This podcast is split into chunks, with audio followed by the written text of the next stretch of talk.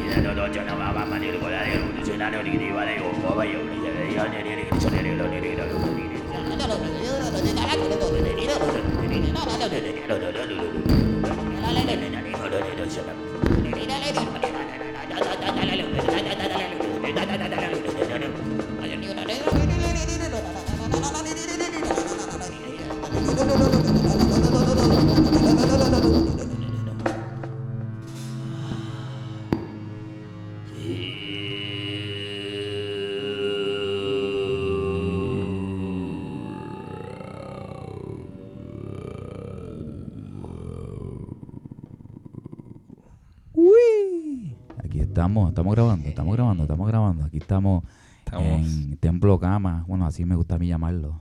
Yes. Este, con los grandes de Baba Gris. Esto es algo que yo creo que se, se dé hace tiempito, pero ya se dio. Y estamos aquí compartiendo en un ensayito de estos maestros. Eh, pues nada, vamos a presentarnos por aquí. Yo soy Yoyi Viento, que los que escuchan el podcast ya, conocen, pero yo no soy de Baba Gris. Porque vamos a empezar por aquí con Quique. Quique. Quique Manuel Rodríguez, bajo. Eh, Jason, Jason Jordan, batería, percusión. Hola, yo soy Juan Carlos Mata, piano y voces. Carlos Dima, guitarra. Melaza. Viste, viste. Pues mira, es como que yo quería entrar un poquito en el mundo de ustedes. Para mí, Baba Gris una de las bandas que, cambió mi vida de una manera bien interesante, porque yo no les esperaba ver, yo ni sabía de ustedes. Yo, yo sabía de Mata, porque yo lo había visto a él en el Pues Patches en el Viejo San Juan, un par de veces. Y siempre como que ah, nos veíamos abrazos y ya. Pero de momento llegó el Bronson y está pasando un masacote ahí que de verdad me cambió la vida. Este, ¿Cómo surgió Baba Gris?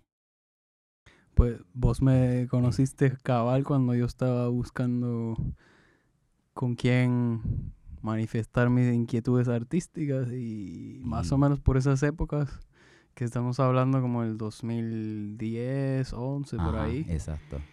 Yo estaba en el conservatorio y ahí conocí a Quique. Y por ahí empezó Estudiando juntos estaban. No estábamos juntos, pero sí él estaba concentrado en la carrera de, de bajista sí, yo estaba en el, departamento, de jazz, y yo estaba en el de composición. de composición. Uh, wow. Sí. y lo mismo, tú sabes, cuando tú estás allá en el conserva, todo el mundo está buscando con quién juntarse y qué hacer. Este, así es como más uno aprende allí. Eh, conoce un pana, se encierran y a ver qué, qué tiene uno que ofrecer. Y por ahí se fue. Pasa con el con el jazz mucho es que es medio técnico y uno como que se envuelve demasiado en todo ese tecnicismo. Y, con lo clásico también. Bueno, también, exacto. Este, con todo eso, con la academia en general. Este, so, básicamente lo que pasó ahí fue que este conocer a Mata y ensayar con él fue como un respiro bien, bien necesario. Sacándote de esa... Sí, sí, bien necesario porque estamos en una isla y entonces la academia enseñándote jazz, tú en verdad no te sientes demasiado identificado con muchas de las cosas que están pasando ahí. So, tienes que buscar de afuera todo el tiempo. Y pues eso fue lo que pasó con Mata, por ejemplo. Que me encontré bien afuera porque Mata es de Guatemala. Exacto, literal, literal, bien de afuera. Y él ya, ya traía unas canciones de allá. Y entre canciones de él de allá como pie forzado, bueno, nos encerramos a, inventar y salieron también canciones juntos. Ok. ¿Y eso fue en el 2011 por ahí? 2012. Más o menos, por ahí empezó la, amistad y a compartir música, compartir ideas. Y ahí empezó la semillita. Después encontramos a Jason y para ese entonces todavía estábamos descifrando qué iba a ser Baba Gris, porque realmente lo más bonito de, la banda es que, nunca hemos forzado hacia dónde queremos que vaya una canción o una inspiración, sino que la escuchamos y, tratamos de entenderla y, pues al principio creíamos que íbamos a hacer una, una instrumentación mucho más acústica y algo más así tranquila, entre comillas. Pero rápido nos dimos cuenta que nuestras canciones estaban pidiendo una banda grande. Y eso estuvo así en hold un ratito, porque yo tocaba guitarra, porque para mí siempre se me, se me hizo más fácil la guitarra, aprenderla, ¿no? no. Entonces, pero mi idea siempre fue dejar la guitarra y pasarme al piano, que es mi instrumento principal. Mm. Y, pero no aparecía la persona indicada hasta que tuve que ir a, a janguear a Río Piedras la noche para, encontrar a, a, Dimas. Y ahí se, se, terminó de completar la banda como tal. Pero ese ese tiempo, ok, so que, ¿cómo conocieron a Google? ¿Cómo Google llegó al Yo no sé, Kike lo conocí antes. ¿Verdad?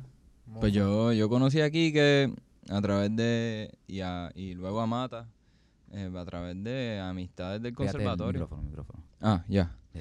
Eh, pues los conocí, yo me paseé entre la academia y la no academia, ¿verdad? Como que pasé un par de años, después me fui, después volví, después me fui. So que sí tenía muchas amistades del conservatorio y, y llegué a tocar y compartir con mucha gente pues que, que, que estudiaba allí y Quique era el, yo creo que lo conocí a través de Esteban, que es otro guitarrista bien pana, casi como que pana de esos maestros, panitas de uno. Ya.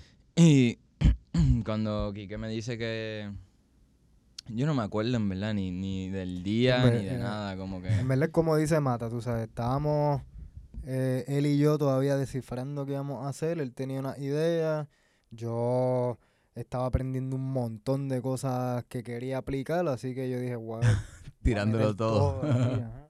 Este, y obviamente pues eso fue como que densificando la cosa. Y el, el concepto de baba gris ya estaba, eso de... No, no, no. Sacho, eso salió mucho después. Inclusive teníamos otro nombre. Es tan así que todavía las canciones, la, la primera canción que hicimos Mata y yo, este año la vinimos a rearreglar completamente con la banda, tú sabes. Este, entre el año pasado y este. Estábamos, o sea, casi siempre las canciones las cogemos otra vez y hacemos otro arreglo y ¿Cuál, todo cuál fue la primera? De fragilidad. O sea, fue la primera, la primera que, que Mati y yo empezamos a hacer juntos. Este, bueno, es que la hacíamos como que a la vez, ¿verdad? ¿Cómo hacía a la vez?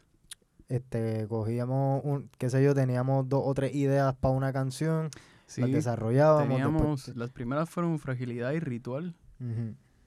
Y, Y y creo que sobrio, la que Sí. ahora es sobrio también. Ya No, pero está- estamos hablando cuando yo iba para casa de este que no, no teníamos No nada. había nada, era No ustedes había dos juntándose a ver Sí. qué es lo que pasaba. Exacto. Pues cuando yo llegué a la ecuación, me recuerdo que me, eh, me dijeron para tocar, a ver si esto se convertía en algo y no sé qué. Y, y eh, ustedes me, me enviaron como tres grabaciones. Sí, estaba tierno también. Estaba tierno. Entonces yo lo escuché, ya yo conocí aquí, que no conocía a Mata. Pero yo lo escuché y yo dije, wow, esa, esa nena era- canta bien lindo. Esa nena. y la música me parecía bien interesante también. Sí. Y pues nada, para mi sorpresa era todo un matacalle, no era una nena, pero igual, igual, este, rápido empezamos a meterle bien envuelto y como dicen, tan envueltos en la música misma que, que era como que no había ni tiempo para pensar como que, ah, esto es rock, esto es lo otro, era Sí, como no, están que... gozando, Sí. ustedes están gozando con la música y ella dejando que ella misma hable. Sí, en algún momento este quisimos hacerlo, Ok. pero dimos cuen- nos dimos cuenta que no, que no. no se podía empujar para podía. eso. Exacto. pasaba con las letras, que Mm. muchas veces, yo no sé si a ti te pasa que, que también tú compones, que te imaginas un sonido y, y lo tiras ahí con el acorde que estás haciendo y de repente te sugiere un tipo de palabra, Claro. pero sí. al principio tú estás más concentrado en, en- en vivir la emoción y todo lo que te está dando la idea que realmente no puedes parar ahí y, y decir, espérate, ¿qué voy a decir aquí? Y entonces a veces las letras se mantenían así Mm, y eso es algo que a mí siempre me ha llamado la atención y me ha gustado mucho, tanto en el arte también, me encantan los sketches yeah. porque siento que tienen como una intención principal, inicial, que, que, que vale la pena que se mantenga hasta el producto final del, del arte. Claro, claro. Y pues en Baba más o menos hemos hecho eso a veces, hay, hay palabras inventadas, hay frases a medias. Mucha Entiendo baba, full. mucha baba. Entiendo eso. Y eso como full, que a- a mí sí. me encanta, eso A creo mí que también, enriquece sí. y también deja que la filosofía esto de, de que se entienda qué está diciendo se vuelve como que permite que haya un protagonismo por parte del, del que lo escucha, porque entonces él le da su Eh, interpretación y- claro, sí. y, eso vale mucho más que para mí. Sí, de lo que uno pueda definirle así. Exacto. Claro, claro, claro. Ok, so estuvieron los tres un rato y después en un hangueo con conocí. Ya yo tocaba con los Bronson, por ejemplo. Yo estado tocando con los Bronson y venía ahí de super rock and rolleo, qué sé yo, callejero. ¿Tú tocabas con los Bronson antes de nosotros? Sí, o Wow. sea, ponle Diablo. que estábamos empezando, Exacto, estaba- ¿entiendes? estaba como como que tampoco era... Pero sí que ya, eh, entonces chocar, toca- toparme con esto era como que Un otro lado completo. otro lado súper distinto. Y Pero por era eso- cajoncito también. Era, empezamos con cajón. Sí, porque dijeron que el concepto era como que acústico, que querían... pero- Creíamos, sí. Creían, pero la, la música misma les dijo... Se llamó Trashumante por Transhumantes. mucho tiempo. Me Bueno, como por un nombre. añito o algo así. Sí, par, par de rato. Y entonces ahí fuimos siguiendo metiéndole. eh, y hicimos cosas bien gufiadas con ese setup, de hecho. me- muchas cosas que Y eran los tres. éramos los sí. tres. Sí, eh, llegó un momento que, este, que mano había que soltar. eh, era mucho lo que había que soltar. Y entonces llegaba un punto que, y sigue pasando, este, que, que teníamos ya la canción hecha, ¿verdad? Tocábamos el repertorio, pero siempre es como que con un desazón así, como que, mano, esto le hace falta como que Duele. otra cosa, no sé, porque estaba, estaba bonita, ¿verdad? De arriba Sí. a abajo, chévere, verso, coro, whatever.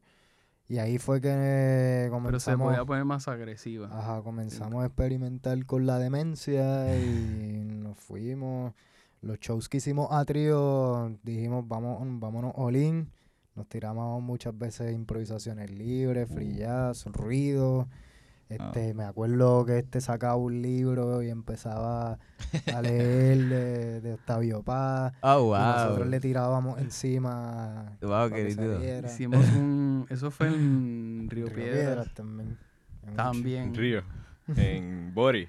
No, No, Sacho, ¿no? fue cerca de... El refugio, En el refugio. nice. ¿eh? Era al lado, era una casa. Ah, una wow. Ah, ok, sí, yo sé dónde. Ah. De hecho, eso fue la primera vez que integramos texto a un show.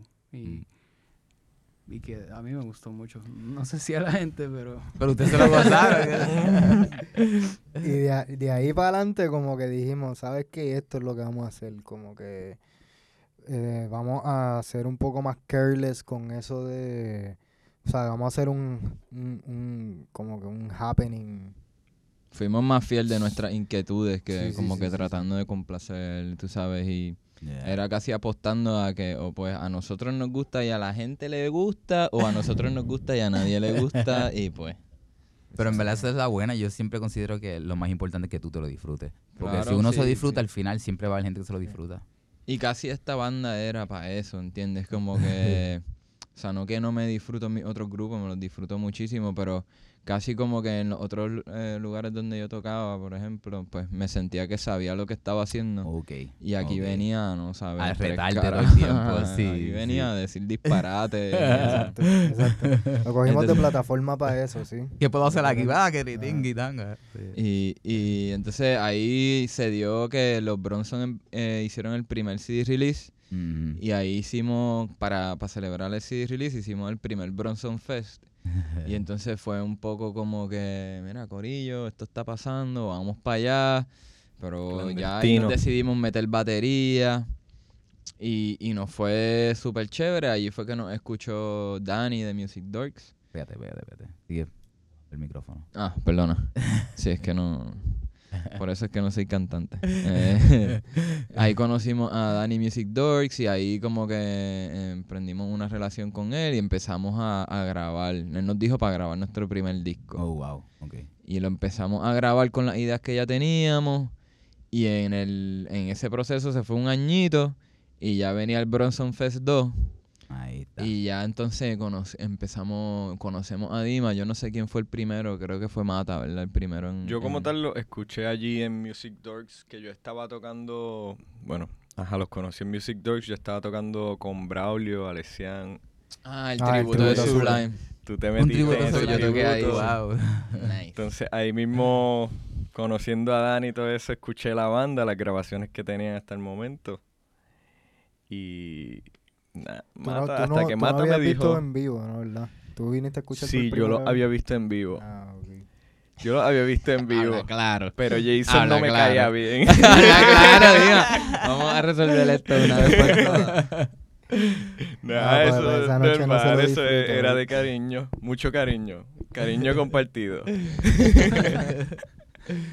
Pues nada, sí, para... No, pero este sí yo los había visto, yo me acuerdo haberlos visto en, en la la primera vez que los vi fue en, en debajo no debajo de un arco en Viejo San Juan, Pero Trashumantes todavía esto ya. Sí, Sí, tras- sí, sí. tras- Eh, Trashumante y los vi en Jamming Nights. fue. Fue de día. Y fue, ustedes estaban debajo de un arco allí en Viejo San Juan, en una plazoleta. Diablo, no sé.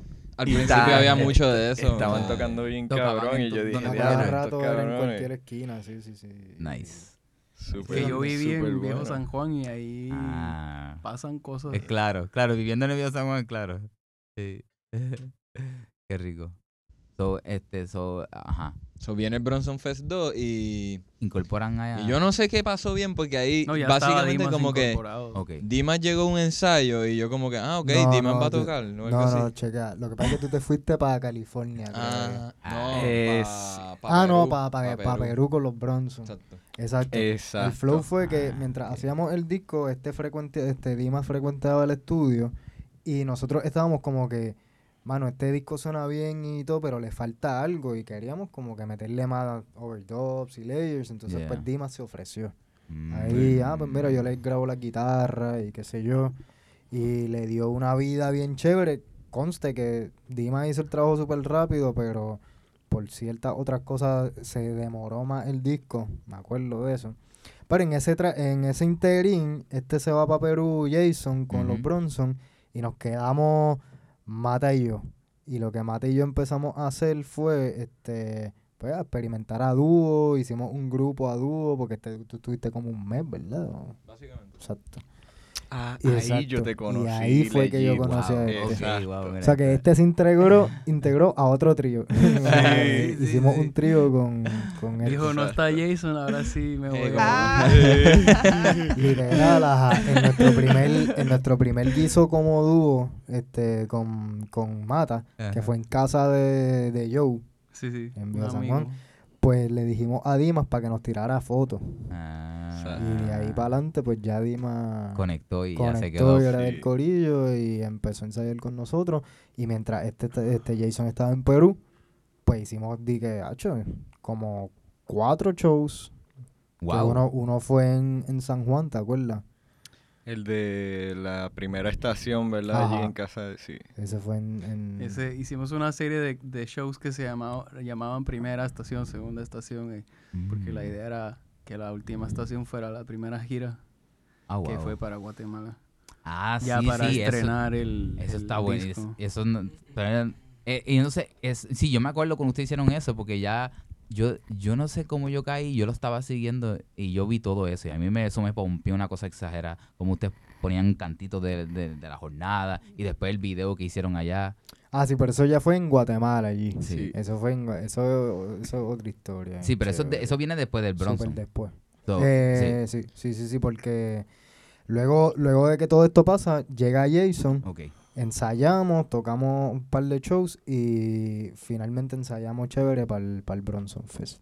Y tú te sorprendiste que ya tenían a este tipo ahí metido. Yo llegué, bueno, no, yo afuera, en verdad, una de las cosas que sinceramente me, me sorprendió y me, y me motivó un montón es que, que cuando yo me fui, eh, ellos estaban casi haciendo más, siendo más productivo casi, ¿entiendes? Como que... Oh, Y eso me, yeah. me pompió mucho, ¿sabes? Claro. Porque yo sabía que cuando llegara pues, iba a haber mucho trabajo. Ellos se quedaron haciendo un montón de propuestas y, y eso de primera estación, segunda estación, yo lo seguía desde afuera y decía, Nice, diablo, esta nice. gente, ¿sabes? No van a esperar por nadie. Yo no, me ellos puedo estaban ir". metiéndole y ya. Y eso me encanta porque igual manera se va cualquier otro y pues el, el proyecto sigue. tiene- o sea, Eso, ya, ya el proyecto eso. tenía una vida propia.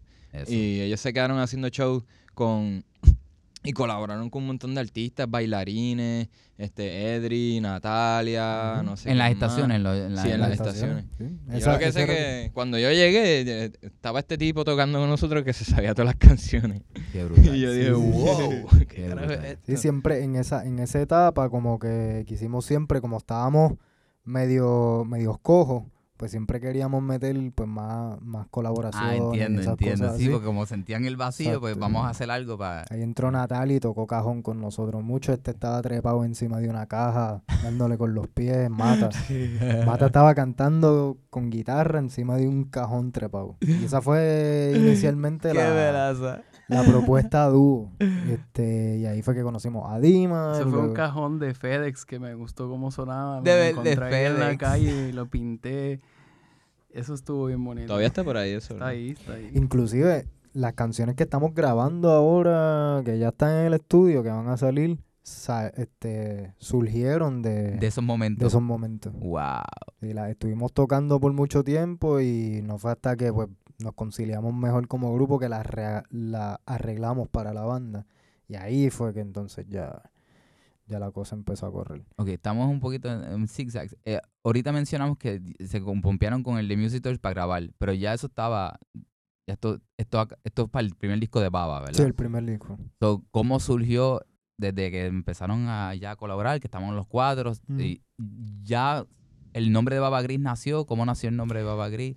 Por ahí fue que nació precisamente, ¿verdad? Por- Ya cuando yo me fui ya estaba Baba Gris el nombre, por lo menos. Como que ahí tuvimos una cuestión existencial con la banda y fue como que decidimos cambiar el nombre porque ya ese nombre como que se nos quedaba... No, no- Trashumante no nos representaba, sí.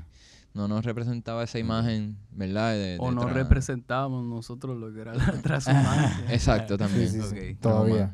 Transhumancia es un, un término, ¿verdad? Con un bagaje, un bagaje bien específico y pues no... Ya.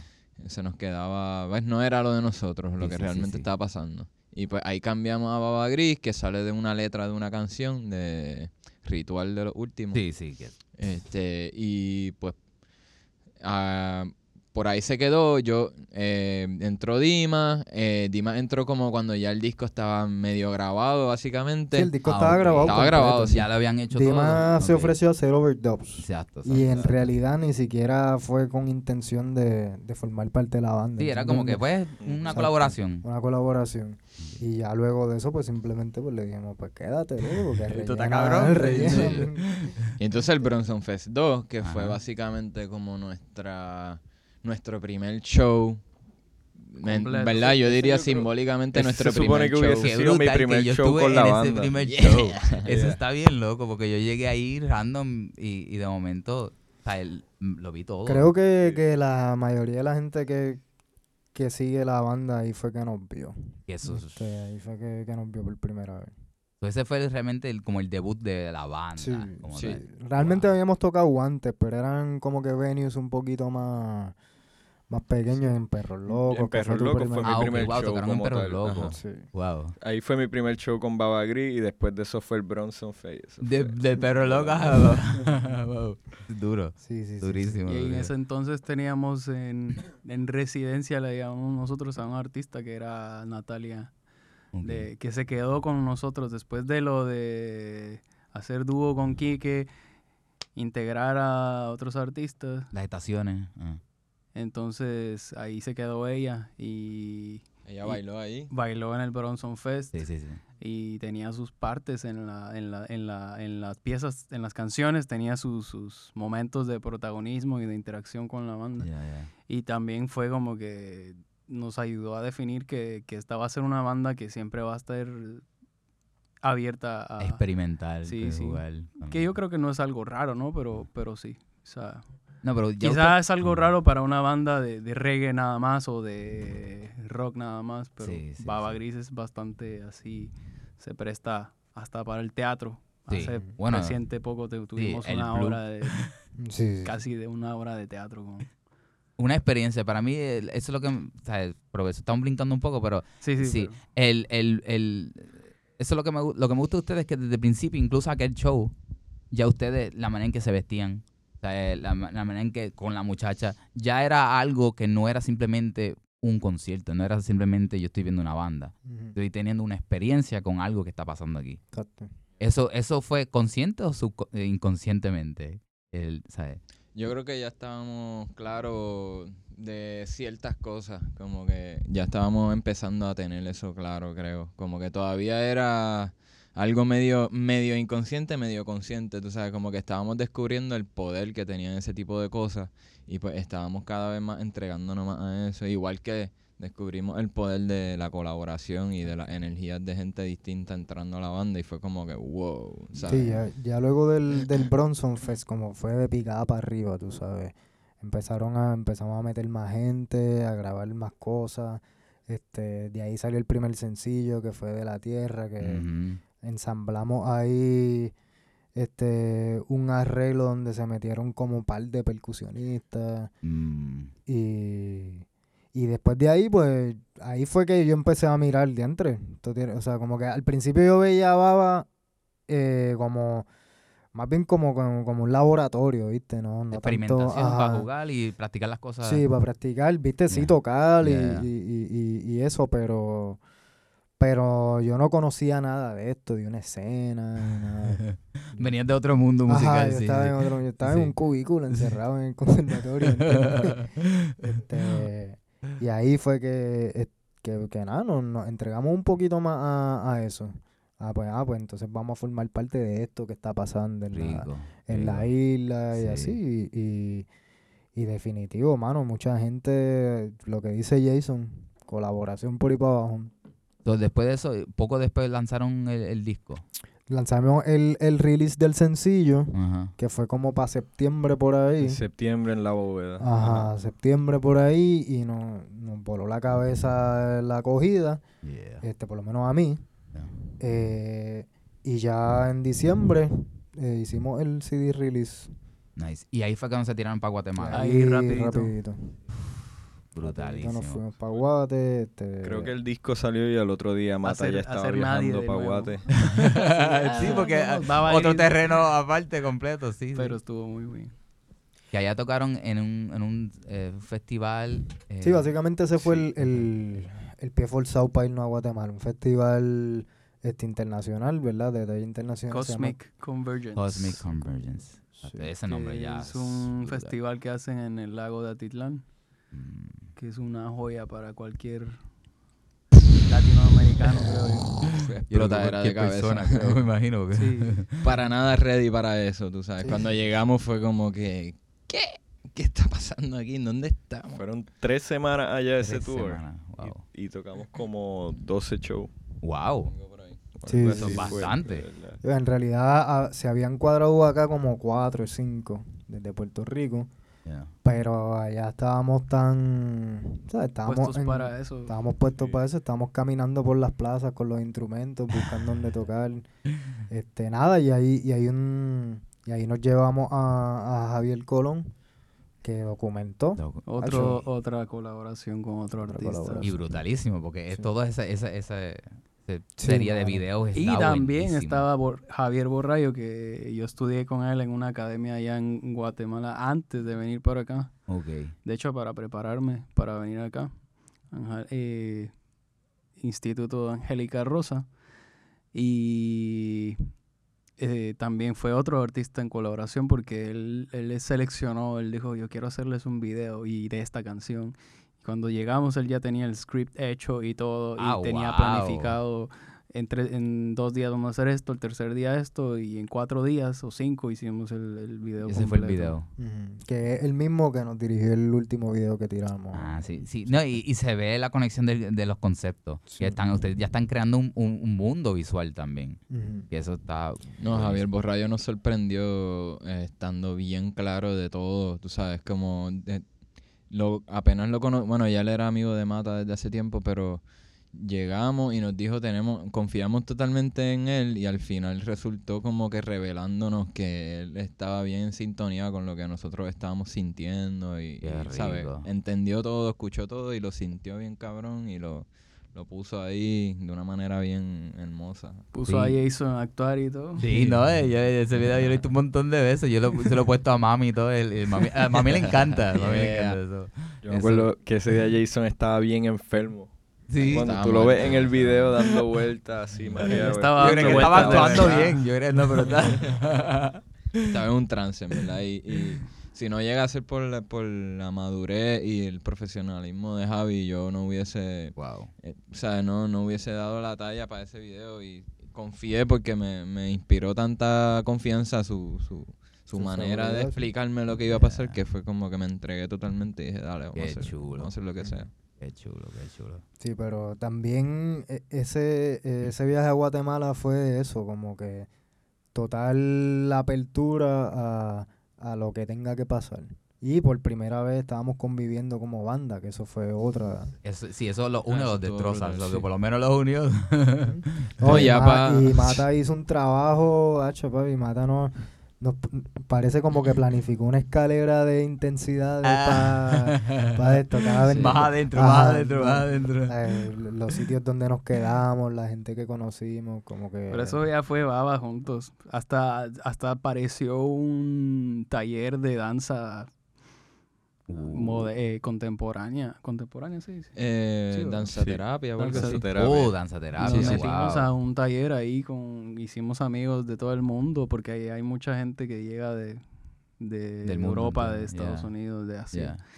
Y como compartimos lo que estábamos haciendo, era obvio que éramos cinco tipos peludos en una van que algo que están haciendo y, y era como que llamaba la atención Sí, y salieron salió salió esa colaboración también.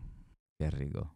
qué Todo rico. esto está también resumido en, en el YouTube. Sí, así que lo pueden buscar en que- YouTube. Que, Gris. Javi nos hizo una miniserie Sí, que muy buena. cuenta todo muy esto y buena. se ven sí, las sí. ganas que habían de tocar cuando tú y Quique este, fueron a, a la iglesia a pedir el equipo de sonido Ah, para poder historia, tocar en un lugar a fue de las cambio de que nos dejaran quedarnos allí. Sí. Eso llegamos a ese sitio que está bien alejado de, de, de la, de las playas convencionales, vamos a decir, donde llega toda Mm. la gente. Porque había un espacio que Javier Borrayo quería usar para grabar una escena del video. Mm. Entonces llegamos ahí y ya era bastante tarde como para agarrar camino y regresar a la ciudad, que era donde nos estábamos quedando. Bueno, nos estuvimos quedando en todos lados en realidad, pero donde pensábamos que íbamos a dormir esa noche. Ok. Y entonces eh, dijimos, pues estamos aquí con todos los instrumentos, vamos a ver si, si conseguimos Sí. algo.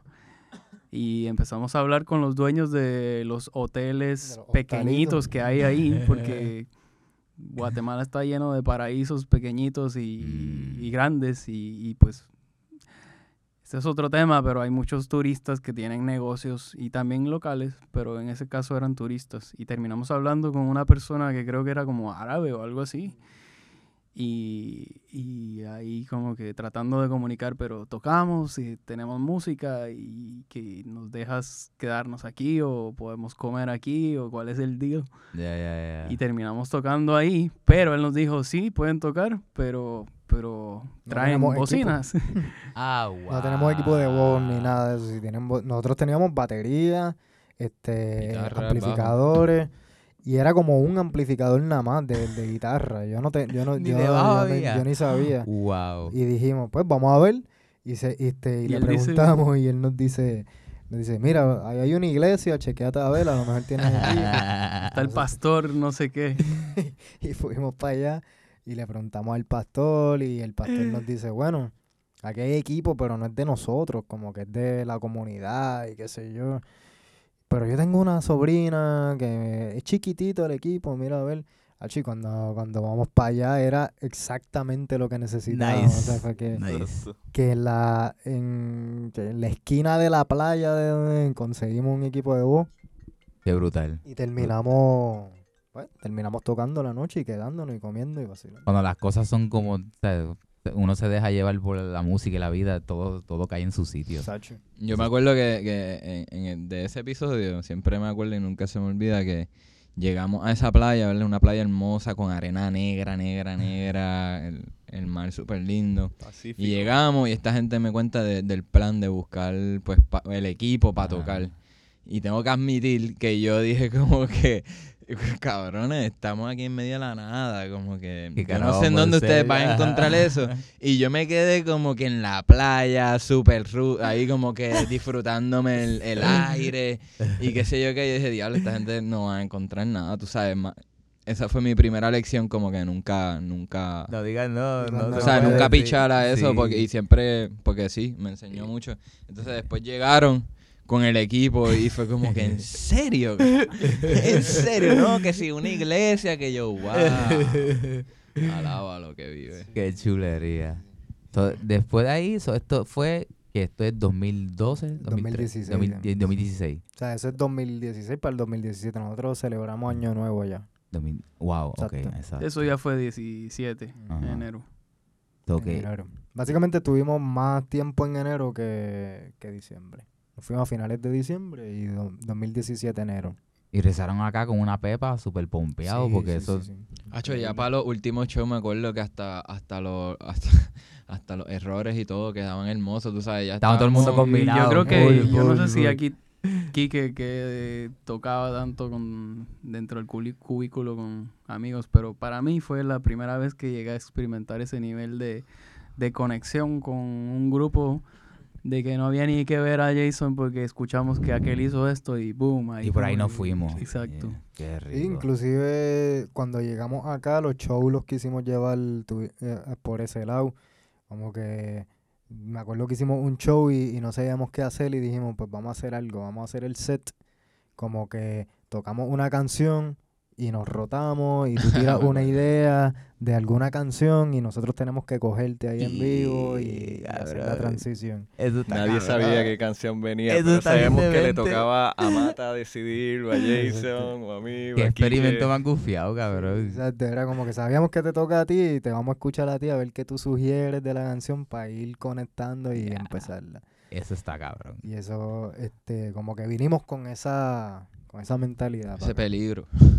En cierto, On the edge, sí, ajá, sí, eso es como que siempre empujando también. Eso.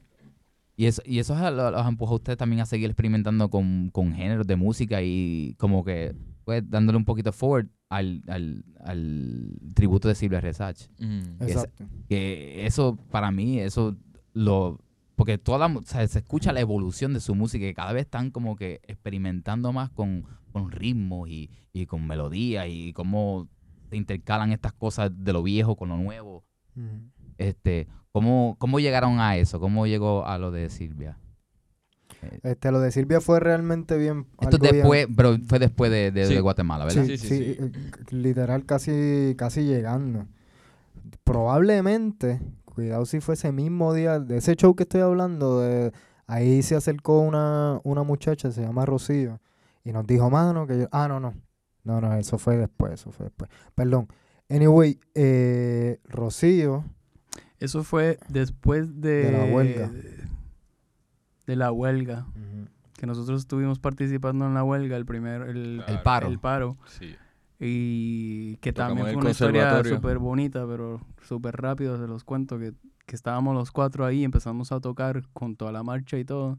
En un momento dado todos empezaron a correr y nosotros seguimos tocando y nos inventamos ahí un canto de que somos más, eh, no, deja, de co- correr, deja de que, correr, que somos somos más, deja de correr, que somos más. Y toda la gente empezó a cantar eso y dejaron de correr y como que volvimos a hacer frente y los guardias al escucharnos cantar como que bajaron la guardia Wow, y qué como que nos poderoso. dejaban pasar y todo y ahí fue como que wow este es el poder de la música ya Qué veo por qué los vedan tanto poderoso. Yo no sabía eso. eso suena entonces brutal. hicimos ese eso y ahí estaba Rocío Tejada sin nosotros conocerla Ok, ok, ok. y entonces no sé ella nos contactó después y Por nos dijo quiero momento. hacer un show que se llame Somos Más o verdad ujú. Sí, sí. Y entonces hicimos el show eh, ahí en Río Piedras de nuevo. Esto fue en el 2017. Sí. Esto fue regresando, el, el paro que fue en mayo. 1 de mayo, sí. Y entonces ya se acercó a decirnos lo que Kike te iba a contar ahora. Wow, wow, Ah, wow. exacto. Ahí ella tenía un invento ahí de que era de traer gente de este Hay un festival. Era como un festival de música clásica. Este, y era orquestas tocando en diferentes pueblos, en diferentes spots. Y ella nos dijo que él, él quería cerrar el festival con bandas independientes. Este, yo le dije, espérate, pero tú me vas a conseguir este músicos clásicos porque yo hago un arreglo rápido. Y ella me dijo, ah, pues podemos, podemos hablarlo. Y eso fue lo primero que me pompió. Y yo, ah, pues dale, porque CH, si tú me consigues un grupo, un conjunto de cámaras, yo me encierro a escribir. Y sí, pasó.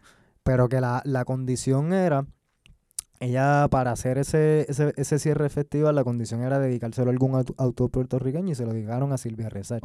O sea, la condición de tocar allí era que sacáramos un cover y ella misma fue la que nos dijo, mira, yo lo escucho a usted y yo, yo quiero que ustedes toquen esta canción. Ah, ok. Es- Sí, nosotros, uno conoce aquí de Silvia Resach, pero Silvia Resach es una es un underdog en Puerto Rico, en verdad. Este, ella es bien, bien, bien excéntrica. Es un, un arti- una, una artista aquí en Puerto Rico bien excéntrica. Este, y pues se conoce como que el tip of the iceberg. Yeah, de- yeah, por de- encima. Ajá. Yeah. Pero cuando empezamos a escuchar esa canción y ese yo, dijimos, wow. Y nada, hicimos, hicimos el arreglo y aprovechamos. Y nada, vamos a tener violines y un conjunto de cámaras. Hicimos más Sí. arreglos De todavía. ahí salió eso de Silvia Resach y también fue como que la primera colaboración con, con artistas, de con músicos de cámara. Uh, Que ahí- los arreglos que Kike hizo, yo hice un arreglo también para una canción y fue como nuestro primer encuentro que más adelante íbamos a desarrollarlo un poquito más en, en algo que les vamos a Ajá, seguir exacto, contando. exacto. So que estos, so que estos 2017, esa- eso siguieron, entonces, eh, ¿tocaron mucho en el 2017 o siguieron como que experimentando ya más? Yo diría que Ustedes. 2016 fue la época cuando más tocamos. Sí, sí, sí. yo sí. creo. Este, ya 2017 estábamos un poquito más laid back, como que Había un venue muy bueno que el- la bóveda, que realmente yo creo que fue, pudo haber sido una parte bien importante de, de Baba Gris, de Baba Gris y de la escena local escena musical. independiente y Sí. buena, porque en realidad era un lugar perfecto para hacer shows. Ah, un paréntesis. Sí, sí, sí, no, no, pero eso son cosas importantes. Sí, es bien Lo- lo- importante yeah, porque ahí yeah. realmente como que tuvimos nuestras mejores presentaciones yeah. y, y era un espacio que tan pronto te entraba y como que ya te ponía en sintonía, tú sabes. Nice. Por si lo yeah. conocen o fueron, eh, o, o para que sepan, es un era una bóveda donde tenían el dinero del banco. Oh, wow. Sí, queda en el viejo San Literalmente Juan. era La barra bóveda. literalmente está dentro de la bóveda. Queda Tú la- veías la, la rueda y que tenías que darle vueltas y todo. Obviamente no estaba cerrada. Sí, pues, sí, pero, pero... estaba ahí una rueda gigante para Wow. proteger los chavos. Wow. queda abajo del restaurante Triana en el viejo San Juan. Ajá, sí, sí, sí, conozco, claro, y, claro. y además de que el espacio era estéticamente, ¿sabes? Bien mágico, eh, los dueños también estaban, ¿sabes? Eran personas bien Abiertos importantes eso, que sí. colaboraron mucho y en muchas Riquísimo. veces nos Riquísimo. sorprendían su apertura. Bueno, ella estudió, la, la- una de las dueñas estudió en el conservatorio también. Sí, tenía la, la sensibilidad y, y traía cosas de todo. Traía desde ópera hasta, Sí.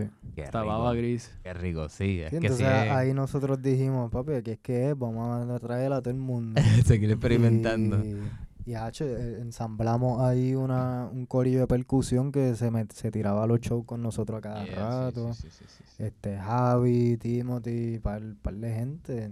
Tienen como tres, cuatro De la tierra hacia el mar eh, la tocábamos con un corillo de percusionistas ahí heavy. Sí, este, barril de bomba, Uh, con barril, plenero. Y eso fue como para recalcar un poco la importancia de los espacios, porque ya ves que No, hemos no te hablado- conocíamos, pero yo soplaba un tubo de... Ah, sí. ¿De qué? PVC, PVC, tubo de PVC. verdad. El trombióforo le decíamos. Trombióforo. El trombióforo. Empezamos el show con, una llamada ahí, ajá. invocando a saber ni a quién. Wow, qué rico. A los chavos para que llegaran desde la bóveda, pero no funcionó. No llegaron. nunca. Cerramos, eh, cerraron la boda. Una escena o una banda o un movimiento a veces lo puede crear o destruir un lugar, un venue, uno, unas personas que dirigen el venue, tú sabes, la importancia de los lugares. Por eso muchas veces nos hemos encontrado inventándonos lugares que no existen. Sí. por la falta y por la, la necesidad. Pero también ahí siempre aparecen, ¿verdad? Personas que son como ángeles, así como que es como que, mira, tengo este espacio. Lo, lo difícil es que pues van y vienen y... Que pues, continúe porque no, no es fácil continuar fácil, aquí no los, los sitios, los lugares que muchos han desaparecido y Sí. muchos como que yo me acuerdo también nuestro son fue un sitio que trabajó bastante fuerte tratando de apoyar a todo el mundo y al final tuvo que irse para otro lado, ¿sabes? Sí, sí, sí. Ah. Sí, es, Ah. di- es difícil. Este, pues, sí, también optamos por eso, por inventarnos sitios, este, y que quede, que quede la cosa ahí donde quedó, tú sabes. Eh, quiero, ok, so, en 2017, ¿cuándo, ¿cómo llegaron ustedes después que hubo un evento que ustedes tocaron en un, en un frutero? En- o sea, Ah, literalmente en una fruta. Eso fue después de Guatemala, ¿verdad? Que ya tenían esa Sí, energía eso de seguir de experimentando. Estaban para acá, habían hecho, estaban No, tocando en la bóveda, ¿cómo esto fue? Natalia Yo- yo creo tocó que esto ahí fue también, ella antes bailó de Guatemala. Esto fue antes de Guatemala. Sí, esto fue antes de ¿No ¿No fue Guatemala esto una estación? Esa era como que una Sí. estación. que- Ah, Pero en el frutero tocamos dos veces, ¿no? Una vez. Una vez. Una vez, sí. Que Lo que pasa fue que una vez No. íbamos a tocar y comenzó a llover. Ok. y se, y se, y se canceló. Eso, esa primera vez fue a raíz de, de un festival de Francia que estaban poniendo música de la en diferentes francesa, espacios. creo que fue. Ok, y tenían música en la calle. Sí. Exacto, y la iban a documentar, etcétera, pero pues se nos, se nos aguó porque llovió y eso era al aire libre, así que no tocamos ese día, pero nos quedamos con las ganas y, y de esto, y, y ese era un frutero que Mata frecuentaba y, y porque quedaba al lado de su queda, ¿verdad? Está allí Sí, todavía. Sí. Queda al lado de su casa. Que estamos Ahorita fuimos, comiendo coco, estamos comiendo coco Ah, de ellos. coco de ellos. frutero. Sí, Mata, se, frutero. Mata se puso anaranjado por comer papaya Demasiada papaya. todos los días. Demasiada Sí, no se puede. No se puede. No se- Incluso el, el, el, el primer disco de Baba tiene la papaya. La papaya. La Mi papaya con la papaya. Este, no, inclusive pues saben, ese, saben. fr- ese frutero, este, pues Mata le llevó clientela a todo el corillo, este, y a cada rato íbamos. Y nada, nos quedamos con las ganas de tocar y, y lo hicimos finalmente, así porque sí. Y eso Y- estuvo bien bonito. Lo que te dije ahorita de ver a la gente con, con, con fruta en vez de con cerveza. fruta en vez de cerveza y cigarros ahí. Eso estaba bien Sí, mágico. mano. Sí. Sí, No, y en un y, sitio que Balance. jamás esperaría, b- you know.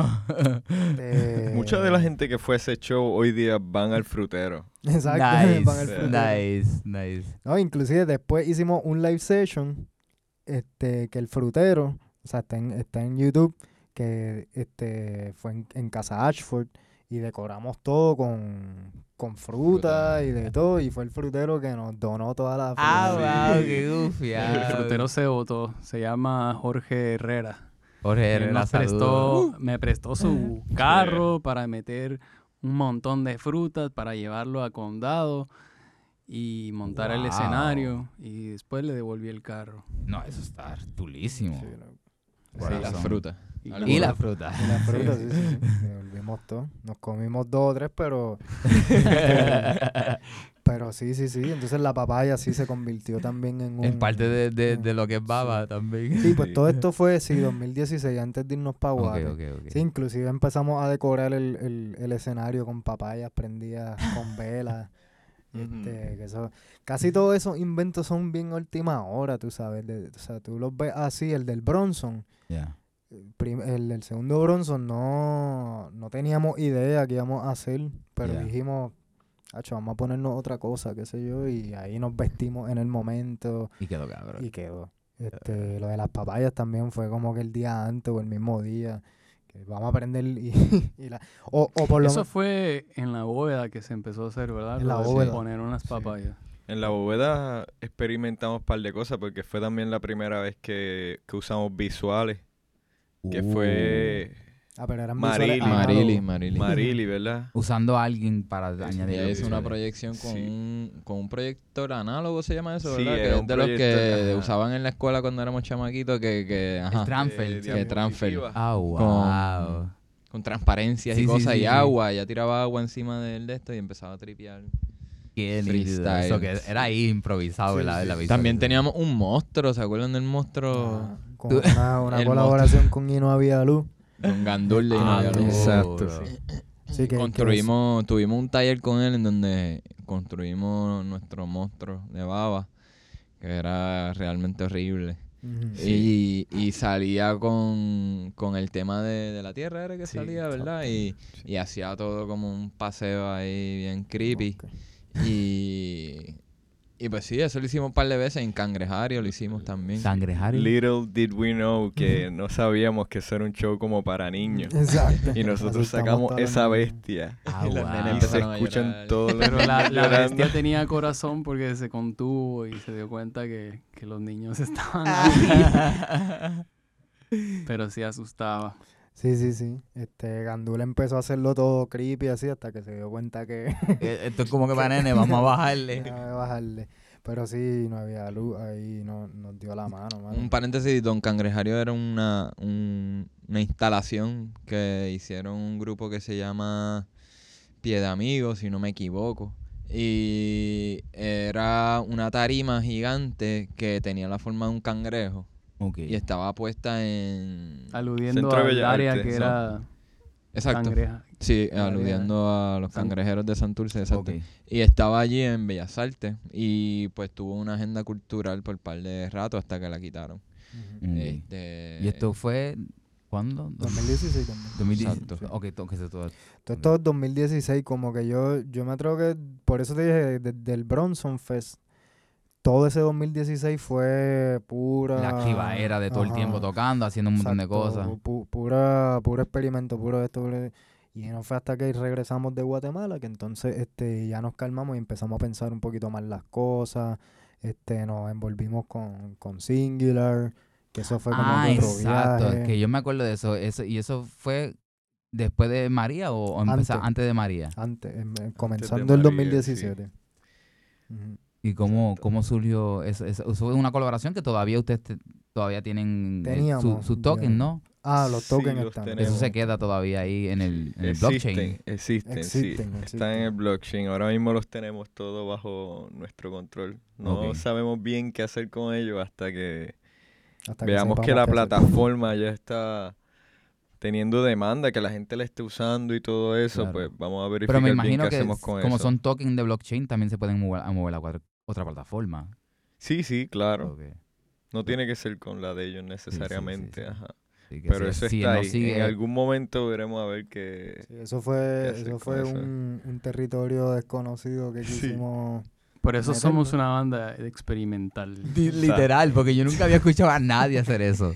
Nadie. Y yo, yo dije, ¿qué? ¿Qué están haciendo aquí? Y era difícil de entender. Era como que de momento Singular DTV, Baba Gris, you know, y era como que blockchain. I was like, what the hell is happening here? Todo el mundo, yo creo que todo el mundo estaba igual.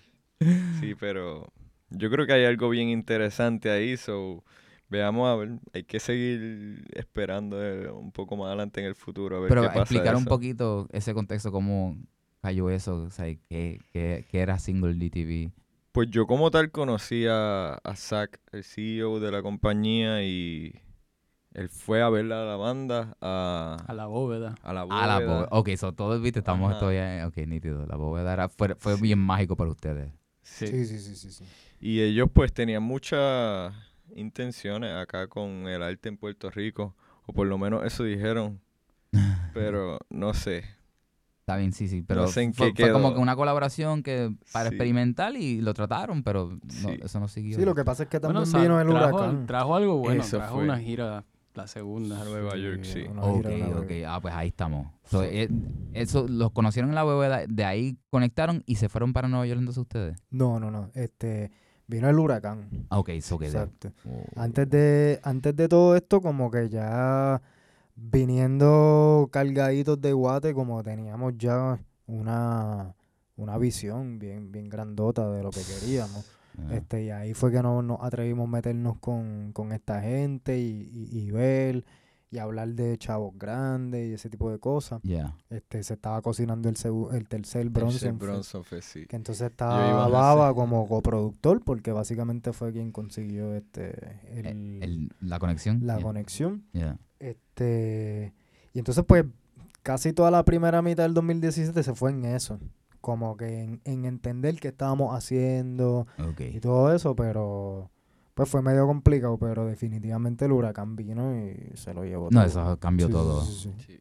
Eso se lo llevó todo y con y se llevó pues la compañía también. Este, se la llevó para allá afuera. Y todos los lazos pues se fueron se fueron rompiendo. Sí, lo del Bronson Fest con ellos, pues este hasta el día de hoy no, no ha pasado como lo esperábamos, ¿verdad? Pero Y que todavía no, no ha salido el Bronson 3, ¿verdad? sí, no, no se ha dado todavía, Estamos por eso esperando. yo estoy seguro que viene. Claro que sí. Va a y venir. Nada, vino el huracán y este Jason se fue. Bueno, antes de Jason irse, nosotros queríamos como que hacer algo. Estábamos bien, bien frustrados, bien, eh, bien tristes. Y decidimos ir para playas para el pueblo. Oh. Este y nada, dijimos, mano, queremos tocar. Como que, ¿qué, vamos a hacer? Vamos a tocar, vamos a buscar un sitio para tocar y, y, y ahí buscando spots, pues caímos en playas para el pueblo. Es el marañejo. No, No. eso fue ese- el viento nos impulsa. el fue. viento nos impulsa. ok, Exacto, eso fue-. Este, que quisimos hacer unos conciertos en la playa, sí, fuimos para allá. Este, le Bueno, pero no fue que quisimos dar un concierto en la playa, y fue que estábamos buscando qué, qué hacer. ¿Cómo y ayudar? Sí. Cómo ayudar y cómo seguir, cómo, cómo pasar la barrera de este huracán que cambió los, la planificación de todo el arte de todo el mundo. De todo el mundo, sí. De toda la gente que vive aquí. Claro. y mantener una plataforma que a la misma vez pudiera colaborar con algo. Así que terminamos eh, haciendo dos o tres brigadas de limpieza ahí en Pla- Playas para el Pueblo Hermoso. ya. y creo que tres domingos consecutivos, no sé si consecutivos o no consecutivos, pero tres domingos donde la gente llevó, llevó comida, agua y, y además pudimos ver las bandas y ahí estuvo Epilogio, estuvo Sebi Uh, Moore, Ahí estuvo los Fernando conocimos como Madera, tal a Wow. muchos de ellos, ¿verdad? Wow. estuvo- como que ¿quién no había dónde tocar, no había dónde tocar en ningún lugar. so- Wow. No, el, el primer show eh, lo habíamos planificado tanto que habíamos conseguido una planta eléctrica. Este, Tito, ¿verdad? Fue el que la... Bueno, Ajá, Tito Kayak. Tito Kayak seguí yo. Tito Kayak, Sí. se- este, este, no- sí, porque él era bien, este, él, e- él era de los encargados de proteger esa área. Sí, sí, sí, sí. Este, ca- ¿sabes? Cabe destacar que eso era un área que estaba completamente plantada, este, Era como un bosque, que era básicamente. un bosque y el Sí, huracán se lo que llevó. 15 ¿verdad? años estuvieron ahí trabajando ese Oh, sitio. eso- metiéndole, eso sí. está... Este, y ahora le tiraron una puerca Sí, horrible. lo- lo vi. Después, sea, el día después que celebraron su... El día de sí, sí, este, este, increíble. Pues, Eh, este, nada, para aquel tiempo, pues, limpiamos, hicimos una tarima, como que la, la de esto, conseguimos una, conseguimos una planta, todo estaba de show y qué sé yo. Y cuando el, eh, hicimos un line-up bien chévere, de, fue Señor Langosta, Lazy este, Cats también. Lazy. Pero el primer show estaban los Bronson, Señor Langosta, este, La Trinchera, Fernando Madera. Ah, nice. sí. nice, y nice. cuando Fernan, Fe- Fernán La puso el trinchera que es danza. Ah, ok. no es música. Y nada, eh, como todo tenía que pasar, la planta se fue a pique, se explotó. Nos quemó se equipos ahí. explotó todo. Explotó, este, papá.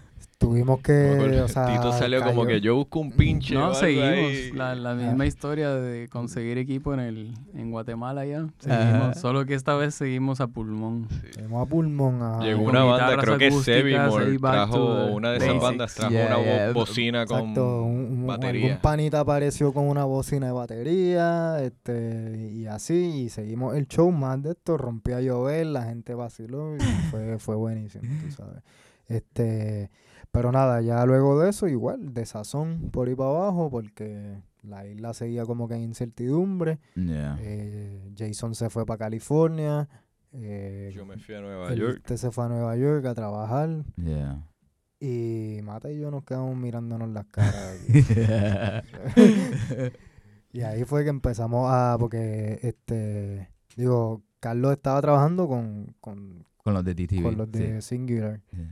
Y Ahí ahí- fue que empezaron a... Bueno, Dimas consiguió que nos... Que nos hicieran... Que nos invitaran a tocar a un evento de ellos. Ok. Y nosotros con la misma inquietud de, de que todo esto le estaba pasando a toda esta gente, pues nos organizamos para, para invitar a... Invitando a poca gente podíamos representar a varios proyectos allá, porque Ok. Quique toca bajo en Langosta, Langosta, claro. Jason toca batería en, en Bronson, en- Bronson todo no el mundo toca con grande. todo el mundo. Sí, entonces, Entonces logramos que si cubrían ciertos pasajes, pues iban a tener en vez de a Baba Gris, iban a tener par a- par Y entonces terminó yendo Emina, terminó yendo Señor Langosta, Sol Creciente. Sol Creciente y Baba Gris. que salió la colaboración de la canción esa que Y de ahí salió esa Exacto. colaboración, esa grabación que fue allá en ese New tiempo. York. Exacto, Que fuimos se llama Kismet. Es para vos. Esa canción se que llama Qué bueno es. Ah. Perdón, Sí. se llama Qué bueno es y Ah. también pueden ver el video. Exacto, Sí. el video está allí. Eso fue lo mismo. Una sabes. grabación en vivo. Eso es completamente allí. Esa completamente Eso allí, fue lo que pasó. Nice. Sí, allí mismo la arreglamos, allí mismo... Ese estudio fue el Airbnb por un par de días mientras estuvimos De allá. verdad, en el Sí, estudio. sí. en Airbnb y, y allí grabamos análogo en el momento y qué sé yo. También nos llevamos a otro documentalista que hace el- no, no Ahí fue no- que conocimos a José. ahí conocimos a Josian. Bueno, su Bueno, yo trabajo. sí. Exacto. Sí, sí, su trabajo. Exacto, ya lo habíamos conocido Antes del este, huracán. Antes del huracán. Exacto, yo con, con ese documentalista yo ya estaba como que buscando qué hacer, lacho, tenía un montón de planes con él, eh, inclusive lo de Silvia, recuerdan el, lo que, fuimos para... Sí, teníamos. Yo me acuerdo que antes de que viniera el huracán nos reunimos en la casa de Josian Ok. y yo súper súper ignorante porque en Guatemala jamás va a entrar un huracán por todas las montañas que hay. Pero ¿qué va a pasar? Pero, pero se va a joder todo, no va a haber luz por cuánto tiempo. Y yo así, pero ¿qué? Hay que hacer algo entonces, como que, que nos vamos a quedar así sin luz nada más. Tenemos que inventarnos algo. Ya. Y Quique también con la misma actitud. Muy bien. Y ahí fue que Josian se incorporó como otro artista Qué brutal. que ha aparecido en varios episodios de Baba. Este sí, Josian, Josian sirvió como documentalista un montón. Y hizo el video de Y ese él que fue el les que hizo digo el de video de, de qué bueno es. Ah, ok, Ajá. ok, ok, ok. Por eso que tú no sabías que lo de, de su arte así visual hasta que hicieron eso. Qué bueno es. Exacto, yo sabía que, que trabajaba de eso, un tipo nice, me cae bien y todo, pero, pero tiene mucho Pero talento. pre- previo a eso, y la, la canción de Silvia, de hecho, tiene un arreglo para cuerda.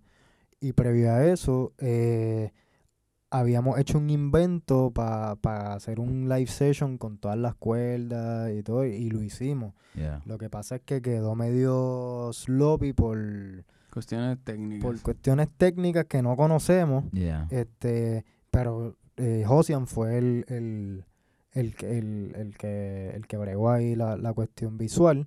Y de ahí para adelante se convirtió en un aliado de, de Baba. De Baba. Sí, sí, de sí. cara a Baba, cada vez yo siento como Baba es un, es un organismo más allá de ustedes como físico. Sí, más de, de Ah, eso es ustedes. lo que ¿sabes? yo quiero, Va- lo no, que y se siente, por lo, Lo menos, ideal. por lo menos para mí se siente así como que yo los veo a ustedes como individuos y cada uno da su magia que es importante, pero Baba ya los transciende a ustedes. Porque vamos un poquito forward. Este, so después de- regresaron de Nueva York con la pompeadera, grabaron todo eso. ¿Cómo llega a surgir? O sea, ya, ok, pasó, esto, esto es 2018. Exacto. 2018. Regresamos de- 18, sí, sí. sí, sí. 2018, este, eh, ¿cómo para, ok, en este año 2019 ya ustedes volaron lo, lo que lo mencionamos ahorita un poquito, los conceptos y pu- pusieron a Baba Gris a otro nivel con este concepto de bloop. Exacto.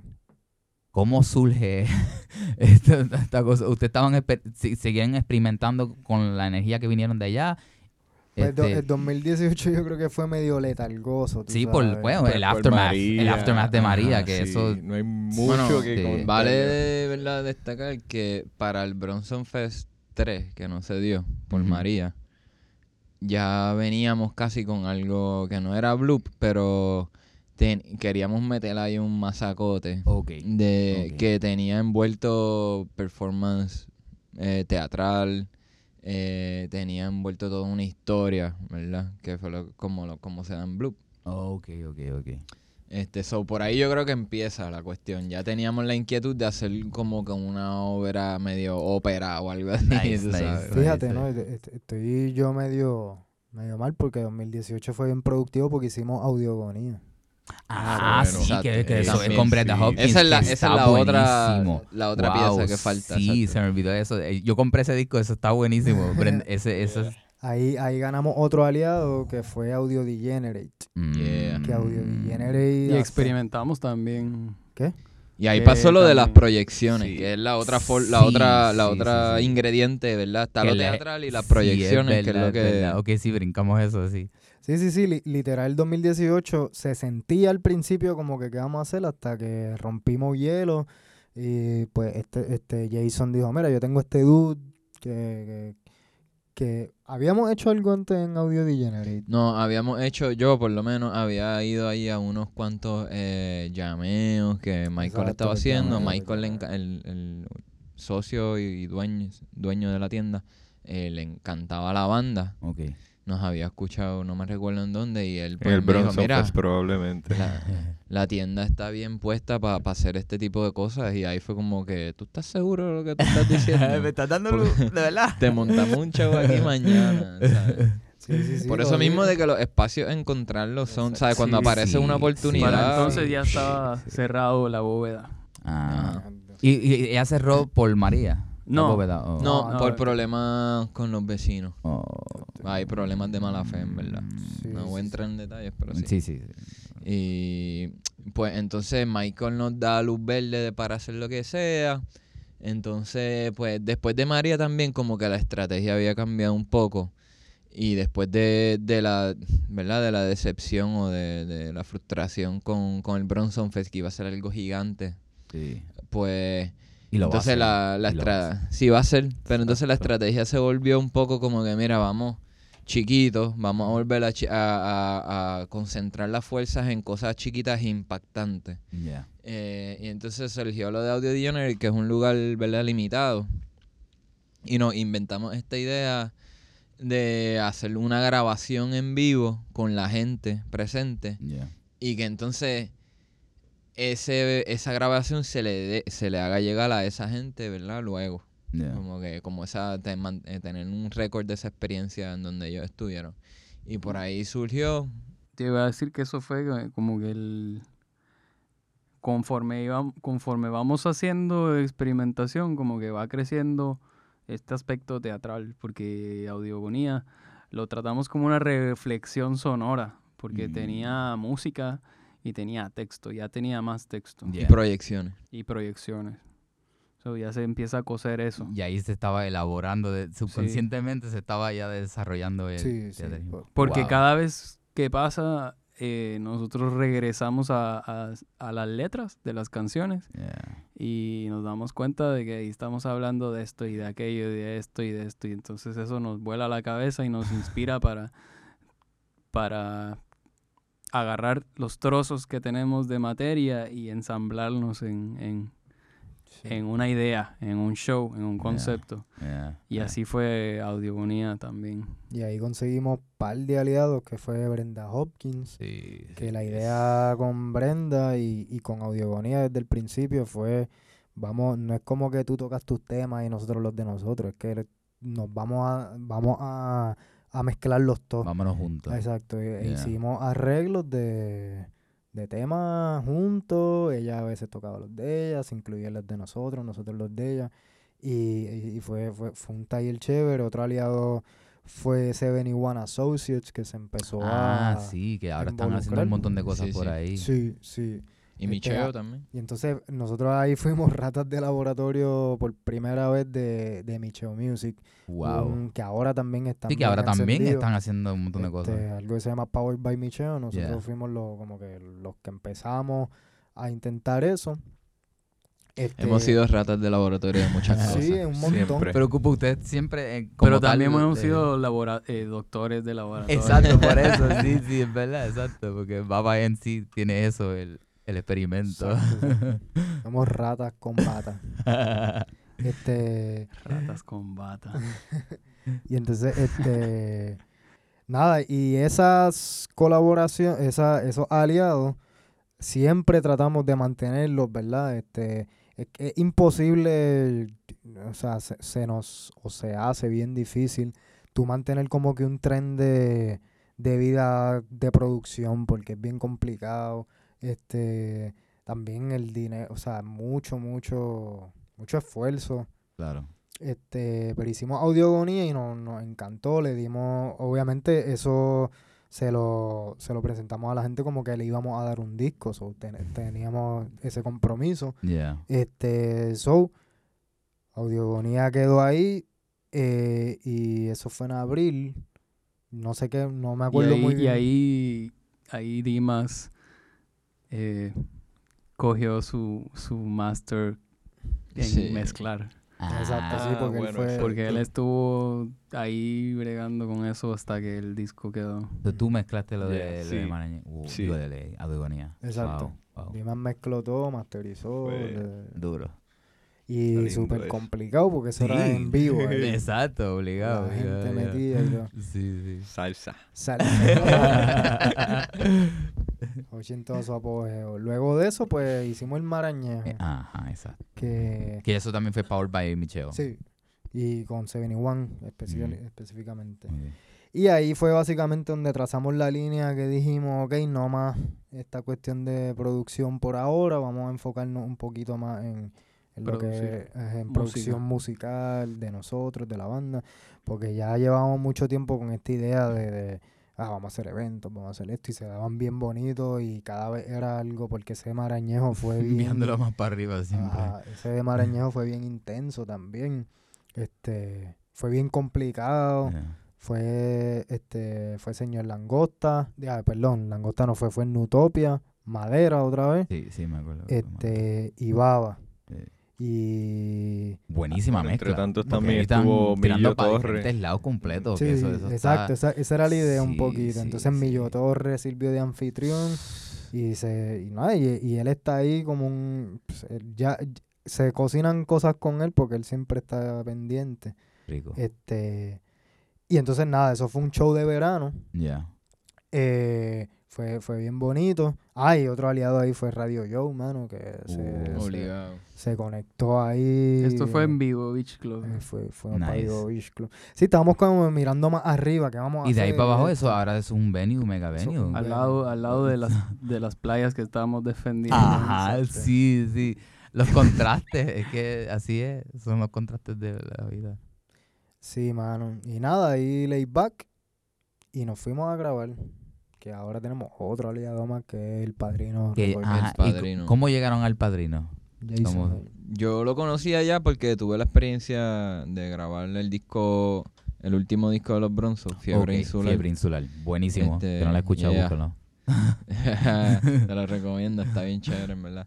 Eh, lo grabamos allí y a mí me gustó tanto la experiencia que rápido vine a donde Baba y le dije, Corillo, esto está bien brutal. Como que me encantaría pasar por esta experiencia de grabar en este lugar. Ya. Entonces hablamos con Julio y, mano, Julio, además de un ingeniero de sonido brutal, eh, pero también le gusta ayudar y apoyar a las bandas locales, ¿verdad? Nice. Independientes, tú sabes. Nice. Así mismo como atiende grupos súper profesional, porque eso de lo es- más profesional que hay por ahí. Este, en sentido de, de que ya son grandes, gente con Sí, nombre. porque Aquí somos profesional eso todos, es relativo, pero dale. y pues nada, eh, un poco que llevé a Dima, creo que fue el primero que fue conmigo para allá y cuando vio el estudio, pues rápido fue como que, aquí es. Aquí es. Entonces Julio empezó a ir a los shows. Eso es Mm. importante, tú sabes, Sí. porque entonces nos escuchó y ahí, Y puede entenderlos más a ustedes también. Sí. ¿no? ahí Sí, se, sí. pues, me expresó su interés real de que le gustaba el grupo y, y, cre- y que cree de cierta manera en él. Y pues por ahí empezó todo, planificamos, entonces yo, tuvimos una discusión acá, ¿verdad? Una reunión y fue como que yo casi le digo aquí que por favor no hagamos, no, no produzcamos ningún evento más, tú sabes, como por un rato, porque eso de repente, Tacho, te saca, está brutal y todo, pero eh, eh, toma mucho tiempo y, Sí, sí, sí. y componer toma mucho tiempo también, entonces Claro. casi que a veces que hay que escoger momentos de componer y qué sé yo qué, y pues llegamos a la, a la decisión de que vamos a guardarnos un poco más y grabar. Y entonces ahí empezamos con todas estas grabaciones, lo de Silvia Resach ya pensado para el disco. Ok. eh, y ahí es casi donde estamos ahora. Sí, pero entonces, pero estaban, se enfocaron en grabar, pero entonces tiraron el show más épico que han tirado en su vida. Como que no vamos a producir, vamos a dejar eso al lado. Vamos a- y entonces producieron una de las experiencias más únicas que yo he tenido en mi vida. Yo estuve en el segundo, pero el primero también, ¿sabes? yo desde lejos ya lo sentía. So, como de decir, vamos a enfocarnos en grabar, vamos a producir, nació la cosa más épica que... Mano, las contradicciones de Baba que son bien importantes y es como que... No, por lo Porque- mismo, porque realmente estuvimos seis meses g- concentrados en grabar. metidos adentro, sí, sí. este, Yo, yo creo que siempre ha sido, siempre ha sido, siempre, siempre, siempre ha sido como que estudiar el material. volver que, que se ha creado. Y entonces es como que un lado paralelo a nuestras vidas que no nos podemos escapar de eso porque terminamos siéndole fiel a, a- a esa integridad de, de ver qué es lo que quiere decir esta canción. Que, y de hecho intentamos hacer un, algo un poquito más elaborado en un show, en un festival que se dio, que no quiero ni hablar de eso. Pero, pero no es de lo que hemos hablado aquí Yeah, yeah. eh, por razones técnicas o whatever no se pudo y esa semillita quedó allí y entonces salió la, la- la opción de, de- de hacer algo en la respuesta y fue darle continuidad a eso porque si Baba va a ser un, un, un evento eh, yo creo que no tenemos break siempre vamos a hacerles al- siempre vamos a hacer algo Keep pushing. que tenga que ver que sea fiel a lo que a lo que está pasando en la música Sí, y la sí, música sí. tiene un aspecto teatral que no podemos definitivo. obviar Definitivo. y entonces eso va de la mano. Entonces fue como ya habíamos experimentado con visuales, ya habíamos experimentado, experimentado con texto, con bailarines, con Exacto. documentaristas, con grabar en una caps- encapsulados y entonces fue como que ok, ahora vamos a hacer una historia con un personaje y todo y fue ensamblar la idea. Entonces ahora colaboramos con con Pues con el quinteto, creamos un quinteto, quinteto de, con Omar de también integramos lo de la música de cámara Sí, que eso está y el artista plástico Omar Obdulio. Omar Obdulio. Bueno, Obdulio. ok, ya, ya me estoy acordando cómo fue que todo esto tuvimos una reunión donde todo el mundo dijo lo que quería pasar en que pasara. Yo estaba en el local jangueando, estaba Llevamos ya par de tiempo en el local. En el local. estaba en el local sí. jangueando. Jason tomando aire. Llevamos y- par de tiempo. Yo estaba, de hecho, escuchando a los chacales tiernos de Oh, de Satanás, Satanás. para ser más específico. Y llevamos tiempito así guardaditos. Y eh, eh, conozco a Omar ahí, yo no lo conocía. eh, lo había escuchado, que, que, ¿verdad? sé que era un artista plástico y eso. Y él viene y me dice como que ahí en el flow del jangueo, ya tú sabes, sazonado y todo, me dice, ah, tú tocas con Baba Gris, ¿verdad? Pues mira, yo tengo un montón de material y de, y de cosas que quiero hacer. Me encantaría como que reunirnos y ver sin, sin mucha, ¿verdad? Sin mucha... eh, sin mucho casco, ver qué pasa. Yeah. Y ahí, Sí, yo sí, bien espontáneamente, fue como que, mira, le dije a esta gente, mira, tengo un muchacho que quiere hacer algo y para mí en verdad es bien valioso. Cuando alguien me dice que quiere hacer algo, eso yo lo tomo como un tesoro porque Yeah. Tú sabes, ya no hay que pasar esa primera etapa de convencerla. a No, nadie. es como que, ok, el estamos ready, vamos ya a hacer está algo. abierto, ya, ya. Entonces, nos reunimos con él y entonces decidimos, pues dale, vamos a hacer esto mientras íbamos inventando todo este revolú. Ya teníamos las inquietudes de las proyecciones por un lado, ya teníamos las inquietudes de, de lo teatral por otro lado. Eh, Omar trabaja cosas así que medio eh, interdisciplinarias. So, Ujú. dij- le dijimos, te chavaste, man, te chavaste. Tú quieres hacer algo y después te chavaste y lo pusimos a actuar ahí, básicamente, que él nunca ha actuado en su vida. Ah, él nunca había hecho no, eso. No, no, para nada, para nada. Eso Wow. es lo más gracioso que, pues, pues, salieron las cosas como salieron. Yeah. Y vale destacar también que ahí yo te estoy conociendo a ti, en ese mismo momento. Sí, sí, sí, sí, sí. Que entonces yo voy a casa de Chanti a llevarle algo, resulta que lo que le voy a llevar ni siquiera lo tenía, se me quedó y ella me dice, ah, pues mira, ya que estás aquí, dale pon a, a este muchacho, Sí, yo a estaba yendo, yo estaba yéndome. dale pon a Georgie para su casa y pues yo monto a este extraño en mi carro, que no sé quién es, inmediatamente me cayó súper bien y yo estaba envuelto con la grabación de Silvia, ¿te recuerdas? Ajá, me Que acuerdo. casi que se monta un extraño en mi carro y no puedo ni aguantarme las ganas de decirle, loco, mira lo que estamos haciendo. Y ahí viene Georgie y me dice, tú tocas en Baba Gris. Y lo primero que me sorprende es que tú sabes de Baba Gris, me cuentas tú a tu historia, que vienes de, del otro lado del mundo. Y pues por ahí se va cocinando todo esto. ¿ves? Como que siempre pasa así bien espontáneo y como que nunca de- desperdiciar la oportunidad y la Tú, gente que se cruza, Abrazarlo, si como alguien está pompeado, vámonos con esa. Sí, sí. Hablamos con Fofito, Fofito viene y dice, pues dale, vamos, de la respuesta, él dice, Sí. pues dale, vamos a hacer algo. Y por ahí empezamos a darle forma a ese. sí que little did he know, ¿verdad? Ni nosotros. Él Yo creo que nadie sabía. realmente lo que...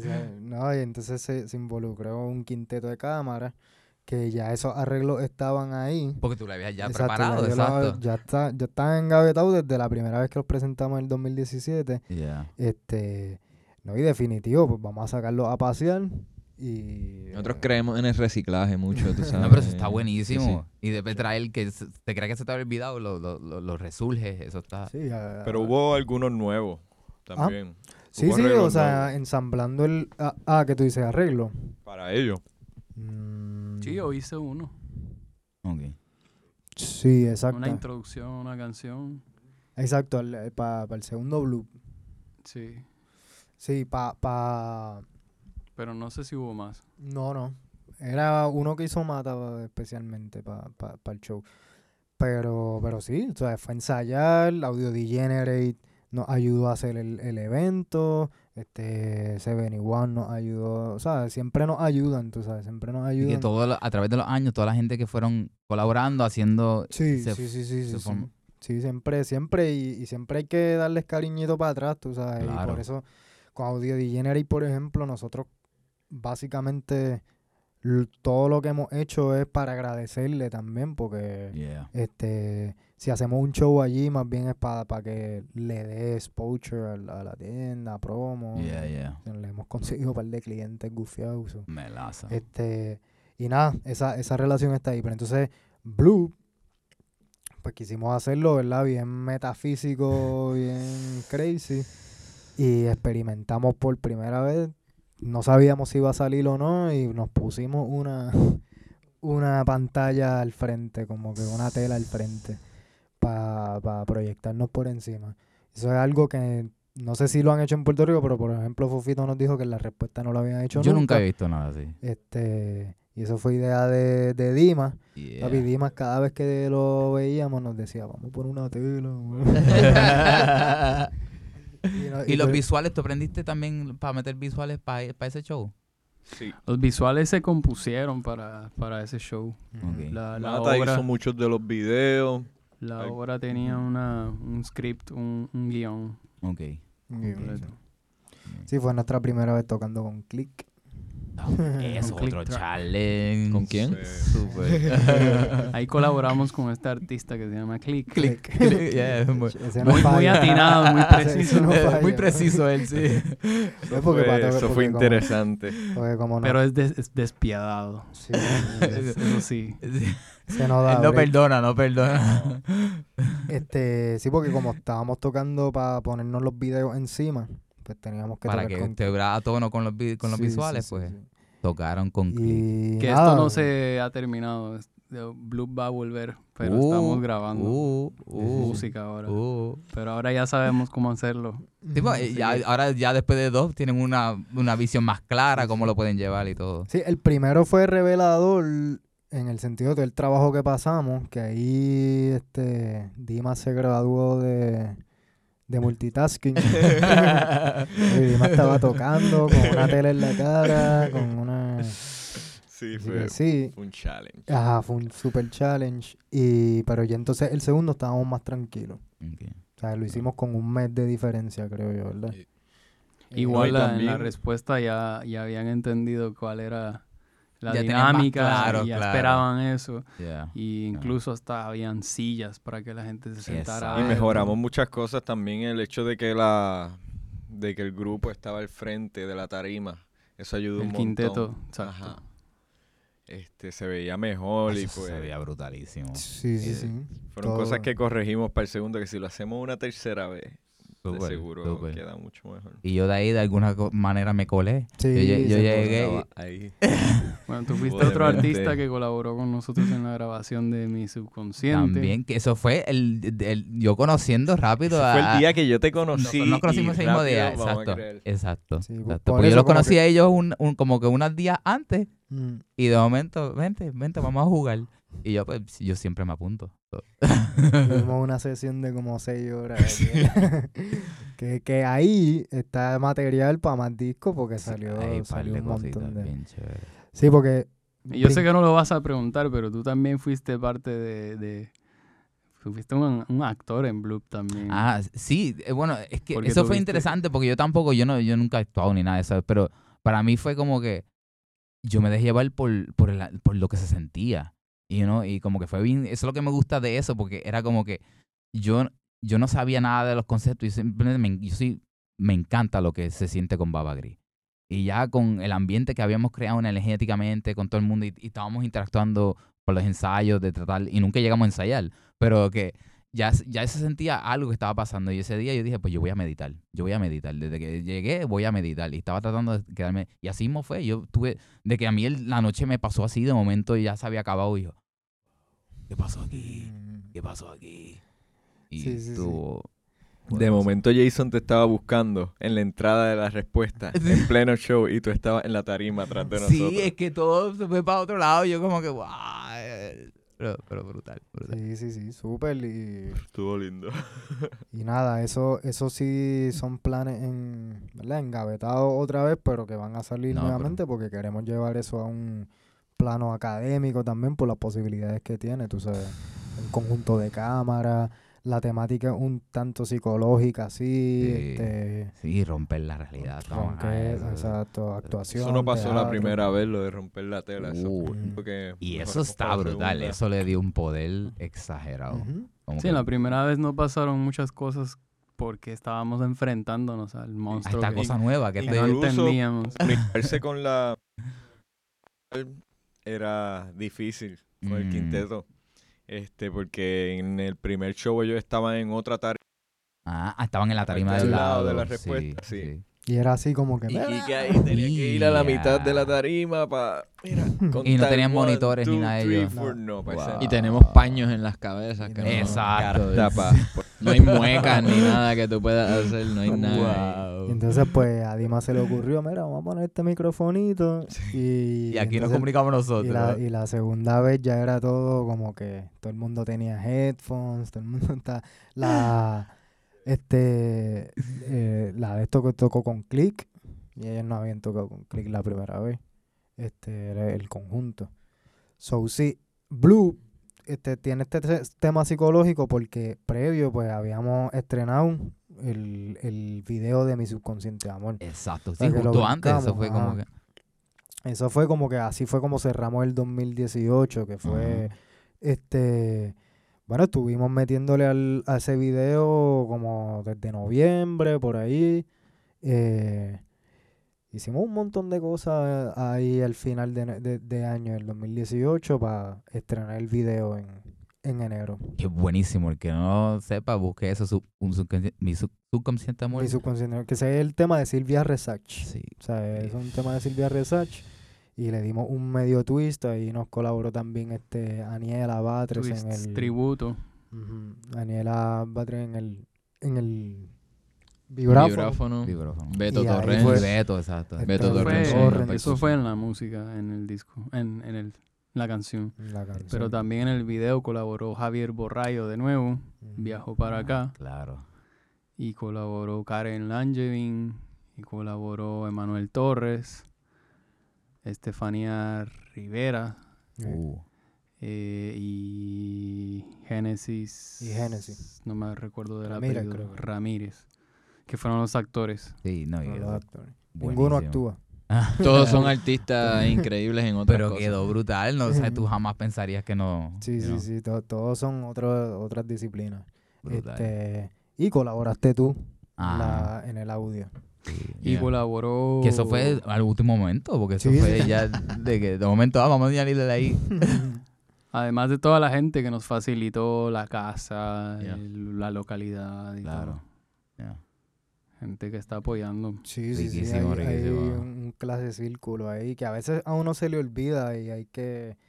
Este, pero están ahí. están No, ahí- se ahí. sigue expandiendo la familia de lo que es, esto Ujú. es. es que- ah, Sí, sí, sí. está- están ahí y si uno quisiera pudiera hacer un montón de cosas todo el tiempo, pero es que la verdad es que este hay que concentrarse en componer ahora y en hacer música nueva. sí. eh, y es lo que estamos haciendo ahora mismo. Así que ahora están envueltos en, en- van a hacer una producción, van a soltar Estamos grabando dos discos, básicamente. Sí, Tú sabes, porque uno es muy fácil. Estamos aquí.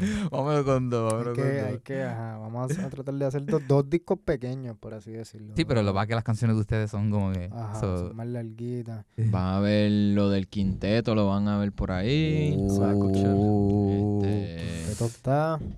eh, Estamos bien pompeados porque va a ser un, una diferencia, ¿sabes? Esta producción marca un step. La evolución. Que dimos, sí. Yes, yes. Bueno, que ya con No. subconsciente amor se, se siente que vamos para otro lado. Un sonido. sí. sí, sí, sí, como que... Sí, Pero- y por ahí va la cosa. Esa, esa es cortita, las otras no son tan cortitas. Exacto. Este, y sí, ahora mismo estamos, tú sabes, en, en, en ese tren de, de definir para cuándo es que vamos a tirar todo y todo eso. Y, y, y los nuevos arreglos, que Jason dice que, que nosotros reciclamos mucho, pues sí, de hecho. Estamos, estamos rescatando, wow. Cosas Todo lo que estamos haciendo 2016, ahora- Que, es- 2017. que vienen desde Transhumante. Sí, sí. Hay una canción que es la nueva, la que vamos a trabajar hoy. Que esta Exacto. canción lleva cocinándose casi como dos Como años. dos. Desde que Dima entró, mito. estamos... Sí. Qué lindo. Pero eso está súper nítido. Sí, en los shows como tiramos por 12 cantos, tú minutos. Ah, ah, sí, sí, sí, yo he Sí. escuchado cantitos de él. En los shows tiramos cantos porque como no la tenemos completa. pues. Eso diría yo que es reciclar. Lo otro es ser fiel a lo que veníamos pensando desde el principio. y entendiéndolo también, porque mientras Exacto. más lo van haciendo, va, ok, ok, ok. Sí, sí, sí, sí. Pero Sí. la verdad es que estamos locos por irnos también a tocar afuera. Eh, por ahí, no. por ahí hay cositas falta. que... A ver si vamos para Rusia. o Eso así. va, eso va, eso Sí. yo- la- y me comprometo aquí que lo están El escuchando, Báltico, vamos, nos vamos para allá, nos vamos para allá. Yeah. Este, pero nada, este, esto ha sido súper hermoso. Gracias, Ujú. gracias por compartir tiempo, espacio y conversación para entrar un poquito más al mundo de, la- de las cosas que a veces no se conocen, de los cantazos que pues, o sea, no se sabe, porque el, el- el social media hoy en día tú lo que ves son los, son los logros y las cosas lindas. Sí, sí, la cosa es linda. y pues, Bien brutal, sí. a veces es bueno pues saber todos los cantazos que uno tiene que coger para que, para que las cosas salgan, que en verdad no es fácil. Este camino es, es arduo, pero lo, lo gozamos a la misma vez. Yeah. Sí, la... Yo no sé, para mí, este... Ya es una cuestión de apertura, es, es cero compromiso. Como así mismo bregamos con la música, no estamos comprometiéndonos con ningún estilo, con ningún tipo de... Este, yo creo que lo que nos estamos dando cuenta un poquito es lo que Mata mencionó eh, ahorita, que es esa, estar bien agradecidos de que el público se sienta bien, o sea, pueda, pueda tener su propia eh, Interpretación. interpretación de lo que estamos haciendo. Como que eso para nosotros al final es súper más gratificante. Claro. Porque acá claro. nosotros estamos pensando que estamos haciendo una cosa, pero sí, pero la gente lo va a percibir de otra. Ajá. Y Sí. yo creo que ese, el, e- ese básicamente es lo que nos guía un poquito, tú sabes. Porque acá, mano, las influencias son infinitas, tú sabes. Un día, un día uno está escuchando una cosa y dice, diablo, yo quiero hacer algo como eso, pero al otro día escucha otra, entonces estás breando con más cabeza. Claro, claro, y, claro. Y pues no hay compromiso Qué rico. en, ese, en el sentido positivo, tú Sí, sabes. sí, sí. No, y en verdad eso es lo que les ayuda a ustedes a seguir expandiendo, porque eh, por eso es que es súper difícil explicar a la gente qué es Baba Gris, porque eh, tienes que... Porque escuch y entonces escucharlos es una cosa y verlos en vivo también es otra cosa. Exacto. So, este, nada, que sigan babeándose por ahí para abajo. Eso está súper. Porque a mí me ponen a babear y nada, Yeah. agradecido de verdad. Este, Gracias. el mejor de éxito, ¿sabes? que sigan disfrutando el camino y que sigan, que la esencia les siga llenando de, de inspiración y más que nada esto es para mí sanación, porque al uno dejarse llevar por la música, lo que sale, lo que sale es magia y medicina y, y considero que ustedes pues, aunque no lo sepan, todos son sanadores, son curanderos de la música y, Ujú. y agradecidos. Gracias, Georgie. Gracias a ti. Yeah. Gozando. Este, pueden seguir a Radio Mem en todos los círculos donde consigan podcast. Esto ha sido Historias del Camino con Baba